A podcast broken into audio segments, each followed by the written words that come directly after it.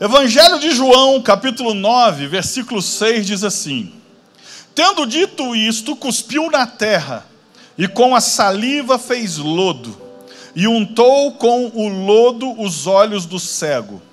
E disse-lhe: Vai, lava-te no tanque de Siloé, que significa o enviado. Foi, pois, e lavou-se, e voltou vendo. Voltou vendo. Então os vizinhos e aqueles que dantes tinham visto que era cego diziam: Não é este aquele que estava sentado e mendigava? E o versículo 25 vai dizer: Respondeu ele, pois, e disse: Se é pecador, não sei. Uma coisa sei, e é que, havendo eu sido cego, agora vejo. Você imagina um testemunho poderoso como esse? Olha, olha que interessante. Esse homem chamado simplesmente como alguém que antes via e não vê, é um homem que não sabe dizer direito nem quem curou ele, porque ele não viu quem curou ele, ele ainda era cego.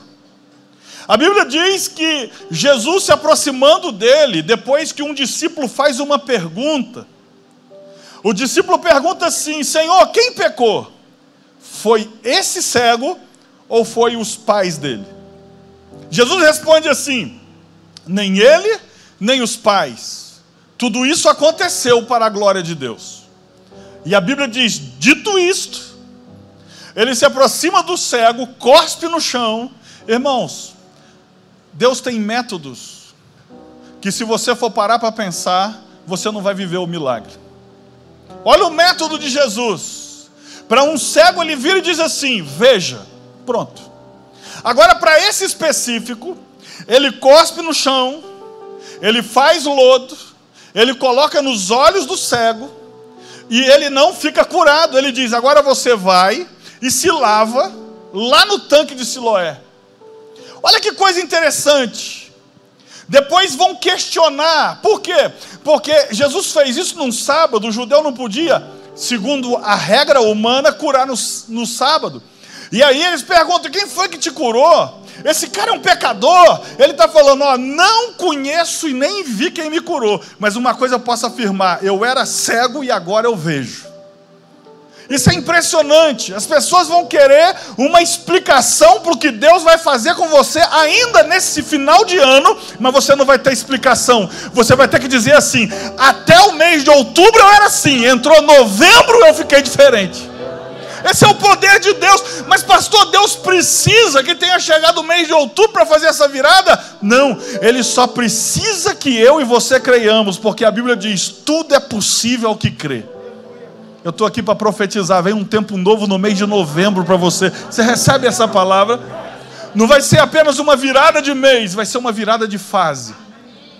Por isso eu quero te desafiar, esteja aqui às quintas-feiras.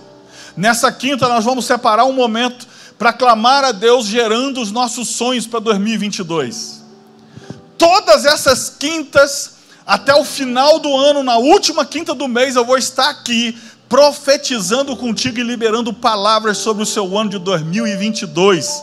Posso ouvir um amém? Você gera, antes que o futuro chegue, você gera ele em oração. E nós vamos fazer isso. E se você puder, às quintas-feiras, estar jejuando pelos seus alvos, pelo seu ano de 2022, faça isso e nós vamos estar todas as quintas entregando o jejum aqui junto. Quando eu olho para esse homem, eu vejo um homem que mudou de vida.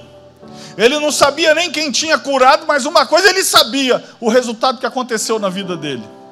Amigo, entenda: o que Deus faz na sua vida prega mais do que as suas palavras. O que Deus faz na sua vida é mais poderoso do que você querer convencer alguém. E quando eu olho para esse homem que tem uma mudança na vida, olhando para o próprio texto, você precisa entender que houve uma participação desse homem. Você tem que entender que no cuspe, né, na saliva tem DNA. O que Jesus estava fazendo é transferindo o DNA dele para os olhos do cego. E na hora que ele lava, ele volta a enxergar. E eu quero te dizer uma coisa: como esse homem, ele teve uma participação, eu quero te mostrar qual é a sua participação na mudança que Deus vai fazer na sua vida. Você recebe que Deus vai fazer uma mudança na nossa vida para melhor, porque tudo que Deus faz é para melhor. Você, assim como esse cego, tem uma participação, e eu quero te mostrar. Primeira, primeira participação sua nessa mudança que Deus vai fazer na sua vida, está no Evangelho de Lucas, capítulo 13, versículo 10. Ora, ensinava Jesus no sábado, numa das sinagogas. E veio ali uma mulher possessa de um espírito de enfermidade, havia já 18 anos. Andava ela encurvada, sem de modo algum poder endireitar-se. Vendo-a Jesus, chamou-a e disse-lhe: Mulher, estás livre da tua enfermidade. E impondo-lhe as mãos, ela imediatamente se endireitou e dava glória a Deus. Anote aí, primeira participação sua naquilo que Deus vai fazer na sua vida. Caminhe, mesmo com dificuldade. Você tem que entender o seguinte: Deus vai fazer, mas quem tem que caminhar é você. Deus vai fazer, mas quem tem que caminhar é a sua casa. Deus vai fazer, mas você tem que fazer a sua família caminhar. Você precisa entender o que acontece com essa mulher. A Bíblia diz que essa mulher, há 18 anos, irmãos, pensa nisso. Em março do ano passado, eu caí de uma escada, e depois você sabe, eu descobri que não era mais quatro escadas e quebrei cinco. Março? Gente, passou tão rápido que eu pensei que fosse o ano passado. Março desse ano, 2021, eu caí de uma escada, quebrei cinco costelas, quebrei o punho, tomei nove pontos na perna e esfolei o pé. E fiquei três dias internado. E na hora que eu voltei para casa, para dormir, eu tinha que dormir num negócio lá, como é que chama? Um troço lá que era mais alto, um travesseiro, tipo para refluxo, negócio alto que eu ficava deitado só naquela posição. Foram alguns meses dormindo somente naquela posição por causa da costela quebrada. Eu fico imaginando essa mulher, 18 anos, quantos anos? Eu fiquei alguns meses e já era ruim. Agora, 18 anos, a Bíblia diz uma mulher que andava encurvada para onde quer que ia. E a Bíblia diz assim: não podia se endireitar de forma nenhuma. Significa que de alguma maneira, para dormir, ela também estava encurvada. Você tem noção de que é isso? 18 anos. Irmãos, às vezes a gente, só porque está um pouquinho chateado, dá uma desculpa para não ir à igreja. A gente, às vezes, só porque, ah, não, está frio, tem um online. E falando nisso, hoje, nós começamos a usar a mesa nova, Mateus. Nós compramos uma mesa digital só para o online para melhorar a qualidade do online. Mas olha só, então, já já o online aí hoje, não sei se está bem regulado, mas já já vai estar tá tinindo aí. Agora veja uma coisa. Porque está um dia chuvoso, aliás, dá parabéns para quem está do seu lado. Fala, irmão, você é crente mesmo, hein? Porque a gente conhece a turma que pega firme é no tempo de chuva, igual esse, ou de frio. Aí escuta só, porque está um pouquinho frio, porque está um pouquinho chuvoso, ou porque é uma tempestade igual hoje. O que, que acontece? Ele fala: Não, eu vou assistir no online, porque não sei o quê.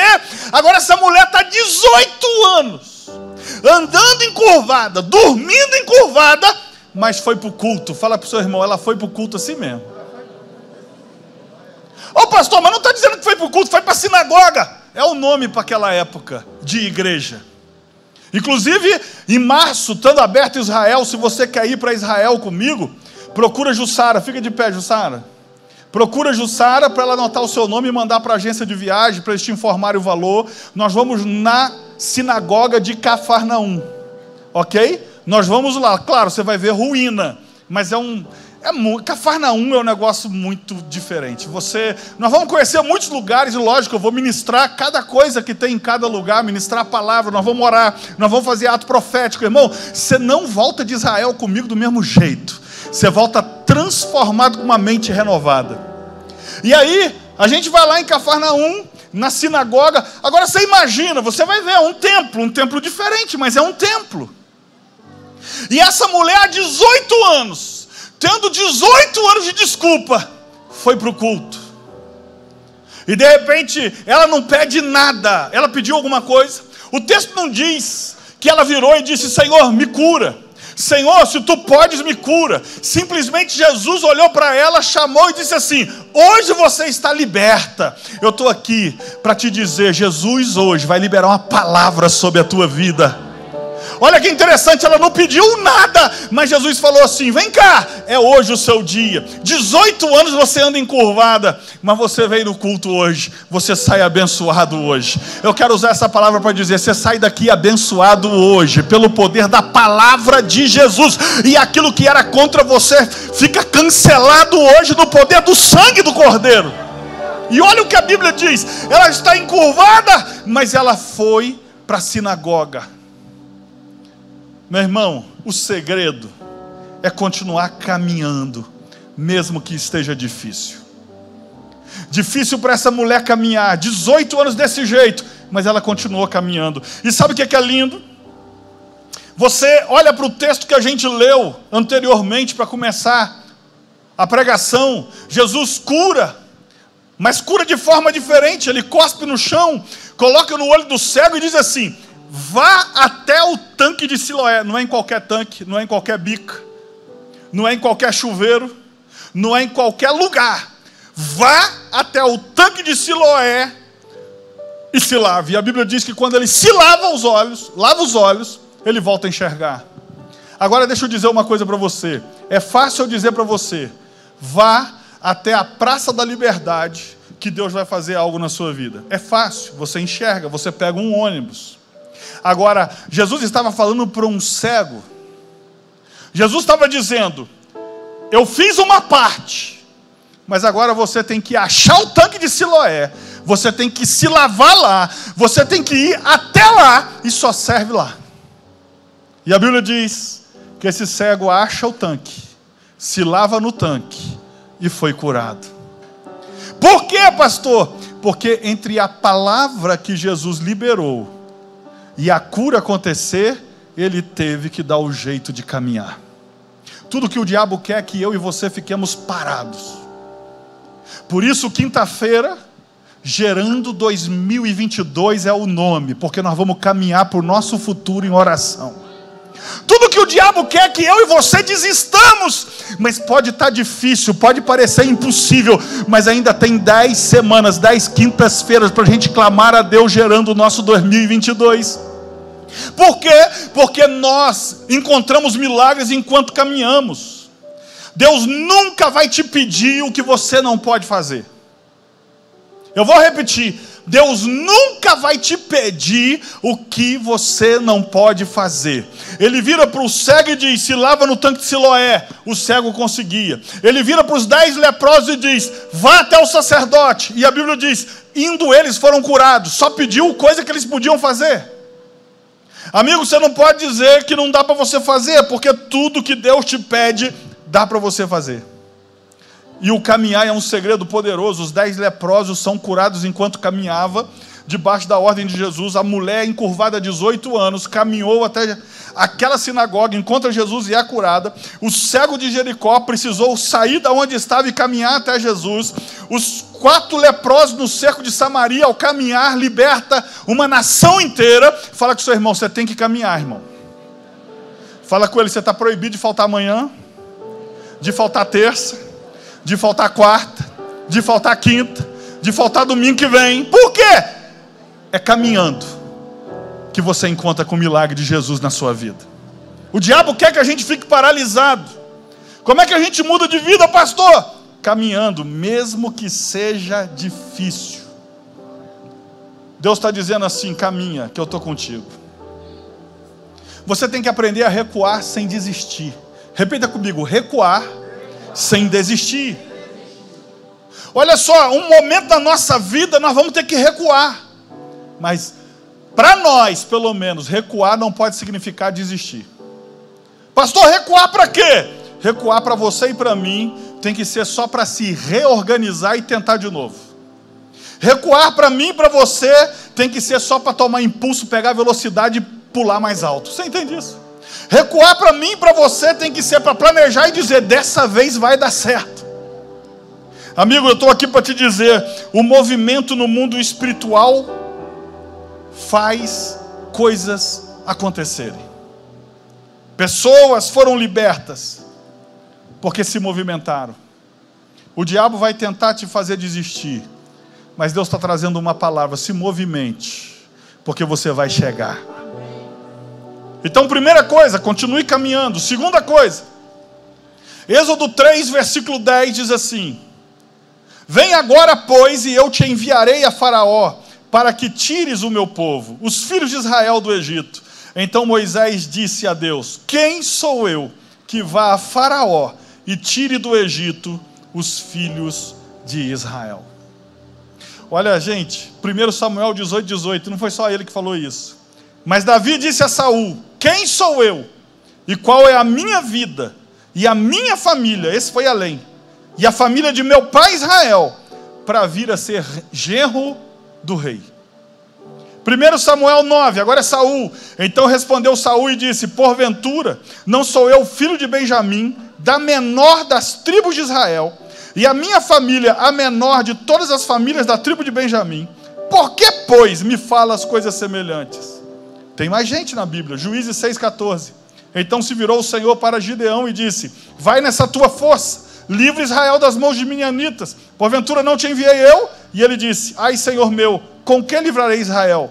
Eis que a minha família é a mais pobre em Manassés, e eu, o menor, na casa de meu pai. Anote aí. Segunda coisa, se você quer uma mudança na sua vida, não se renda ao que você é hoje. Não se renda ao que você é hoje. Todos esses aqui estavam falando a verdade. Gideão era o menor da casa e a tribo dele é menor. Saul, mesma coisa. A família é o menor da tribo e a tribo é menor de Israel. Amigo, Deus não está preocupado com o seu tamanho, Ele só quer que você acredite nele, confie nele. Olha o que a Bíblia está dizendo. Na verdade, o que a Bíblia está falando para mim e para você é: pare de ficar olhando para a sua realidade e comece a gerar a sua realidade em Deus. Ou seja, talvez os nossos sonhos para o ano que vem sejam quase impossíveis ou impossíveis, mas nós estamos dez semanas dizendo: Deus, tu podes, eu não posso, mas tu podes, eu não consigo, mas tu consegue, eu não sei o jeito, mas tu tem um caminho, eu não sei onde fica, mas o Senhor me guia, o Senhor me leva. Amigo, eu estou aqui para te dizer: não se renda ao que você está vendo agora. O diabo fica tentando pintar o pior quadro de você para você mesmo, e Deus está dizendo: só eu sei o que penso a respeito de vós, pensamento de paz e não de mal, para vos dar o fim que vós esperais esperais. Amigo, Deus te vê maior do que você já pode imaginar na sua vida. Nunca você vai imaginar o tamanho que Deus está te vendo agora. Então não pare, não fique paralisado pelo que você está vendo hoje. Irmãos, o maior desafio é você conseguir olhar para o presente, acreditando no futuro. O maior desafio é você olhar para a realidade que você tem hoje e acreditar que esse não será o seu futuro. Eu me lembro anos atrás, quando eu casei, pensa numa realidade difícil. A casa que eu morava, mas eu estava com presente, acreditando que no futuro Deus ia fazer algo diferente. Eu estou aqui para te dizer, meu amigo, você não vai terminar assim. Você não vai acabar assim, porque Deus tem uma nova história para mim, para você. Deus tem um novo caminho para mim, para você. Amigo, comece a sonhar, comece a jubilar. Por quê? Porque mesmo que fosse verdade para Saul, mesmo que fosse verdade para Davi, mesmo que fosse verdade para Gideão, eles simplesmente viveram o que Deus tinha falado para eles viverem. Nossa vida não muda porque estamos mais focados do que somos ou porque nós estamos focados no que temos hoje. Nós precisamos acreditar que Deus está nos transformando todos os dias. O que você tem hoje é só o que você precisa para chegar na próxima fase. Mas Deus vai botar novas porções na sua casa. Deus vai botar novas porções na sua vida. O problema é que nós acreditamos mais na desgraça do que na graça. Você sabe por que, que Deus chama Saul de rei? Porque Deus não te conhece pelo que você é hoje, Deus te conhece pelo que você vai se tornar nele amanhã. Por isso ele é capaz de chamar um homem chamado José, que é escravo na casa de Potifar. Ele está escravo na, na casa de Potifar e ele diz: José, varão próspero. Porque para todos, José era apenas um escravo. Para Deus, ele já via o governador do Egito e de toda a terra. Amigo, Deus não te chama pelo teu presente, Deus te chama pelo teu futuro. Você tem que entender que Deus está chamando o seu nome. Pode parecer estar tá soando meio errado, não. Esse é o você verdadeiro para Deus, é o que Deus vai fazer desabrochar. Gideão estava escondido e Deus chama ele de varão valoroso e corajoso. Ah, meu amigo, Deus vai te chamar de cada nome que você fala, me chamar errado. Deus vai te chamar de cada nome que você diz, isso aqui não combina comigo. Mas eu estou aqui para te dizer: pare de supervalorizar as suas limitações. Pare de ficar dizendo os motivos pelo qual você não vai conseguir. Ou seja, não pare por causa do que você vê hoje. Terceiro, João capítulo 6, versículo 9. Olha que interessante. Um texto que a gente já ouviu várias vezes.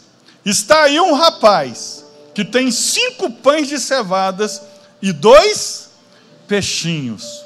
Mas olha o que vem depois. Mas o que é isto para tanta gente? O que é isso para tanta gente? Você sabe quem está falando isso? Quem viu Jesus fazer milagre? Quem viu Jesus ressuscitar morto? Quem está falando isso aqui é um dos discípulos que viram Jesus fazer coisas que só Deus podia fazer. E aí, de repente, veio um menino com cinco pães e dois peixinhos, e esse cara que viu Jesus fazer milagre diz: Mas isso aqui é muito pouco para tanta gente.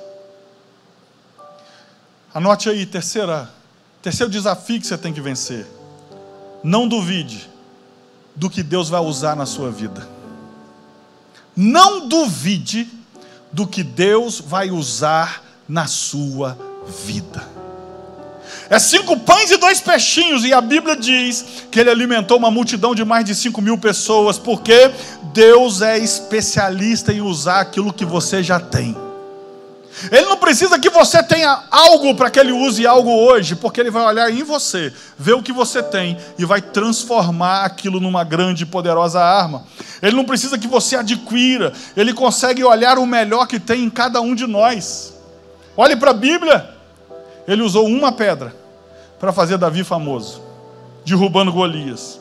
Ele usou um cajado para que Moisés levantasse e abrisse o mar vermelho. Ele usou uma queixada de jumento para fazer Sansão um homem vitorioso. E sabe o que é interessante? Ele pega um tal de Elias, que não tem pedra na mão, que não tem cajado, que não tem aguilhada igual Samar tinha, que não tem nada ou pão, mas tem uma palavra saindo da boca dele. E o que Deus usou foi a palavra que saía da boca de Elias. Eu estou aqui para te dizer: você pode achar que você não tem nada, mas pelo menos você tem uma palavra que pode sair da sua boca. Ele pode pegar essa palavra que você vai dizer e transformar na realidade que vai acontecer sobre a sua vida. Elias não tinha nada, mas ele disse: com a sua própria boca. Deus não mandou nada, mas ele diz: a não ser com a minha palavra, o céu vai fechar e não vai chover. E a Bíblia diz que Deus ouviu. Você pega um homem chamado Josué, que está quase perdendo uma batalha porque está anoitecendo, ele usa a palavra e dá uma ordem: Sol, detenha-te aí, lua, detenha-te aí. E a Bíblia diz: E nunca antes tinha acontecido algo semelhante, porque Deus ouviu a voz de um homem, uma palavra. Eu estou aqui para te dizer: a tua palavra, se você falar a tua palavra diante de Deus, ela vai mudar a sua história, ela vai mudar a sua casa. A tua palavra diante de Deus tem poder para mudar as sentenças. Se você não tiver nada, se você não tiver pedra, se você não tiver aguilhada, se você não tiver nada, Deus vai usar a sua palavra na sua boca. Só tome cuidado com o que você fala. Vira para alguém e diz assim: tome cuidado com o que você fala. Por quê, pastor? Porque Deus usa a sua palavra e o diabo também. A sua palavra que eu digo, é a palavra que sai da sua boca. O diabo também. Tem dois que usam as palavras que saem da nossa boca: nós e o diabo. O Deus e o diabo. Amigo, O problema é que nós pedimos a Deus coisas sobrenaturais e estamos esperando pelo natural acontecer. Quando você pede sobrenatural, o que vai acontecer são coisas que não se explicam e que você não consegue entender. Deus vai usar o que ele já colocou dentro de você, e se não tiver nada, se você achar que não tem nada, pode profetizar, porque Deus vai usar a sua palavra para mudar a sua história. Você entende isso? Diga amém. Não duvide do que Deus pode fazer através de você. Agora tenha paciência, porque é um processo. Não acontece da hora para outra, do dia para a noite. Quarto, Lucas 5, versículo 18. E eis que uns homens transportaram numa cama um homem que estava paralítico e procuravam fazê-lo entrar e pô-lo diante de Jesus. E não achando por onde o pudessem levar, por causa da multidão, subiram ao telhado e por entre as telhas o baixaram com a cama até ao meio diante de Jesus. Olha que coisa poderosa. Você tem um cara paralítico e alguns amigos dispostos. Eles vão levar esse amigo lá na presença de Jesus. Quando chega lá, descobre que não dá para entrar na casa. Se é outro, fala: vamos tentar em outro dia. Vamos procurar para ver se alguém conhece ele para levar lá em casa. Mas tem uns amigos desse paralítico que diz: você vai sair daqui hoje diferente. Eles olham para o telhado e vai ter que passar uma cama no telhado. Amigo, você tem que entender que não é tirar duas, três telhas.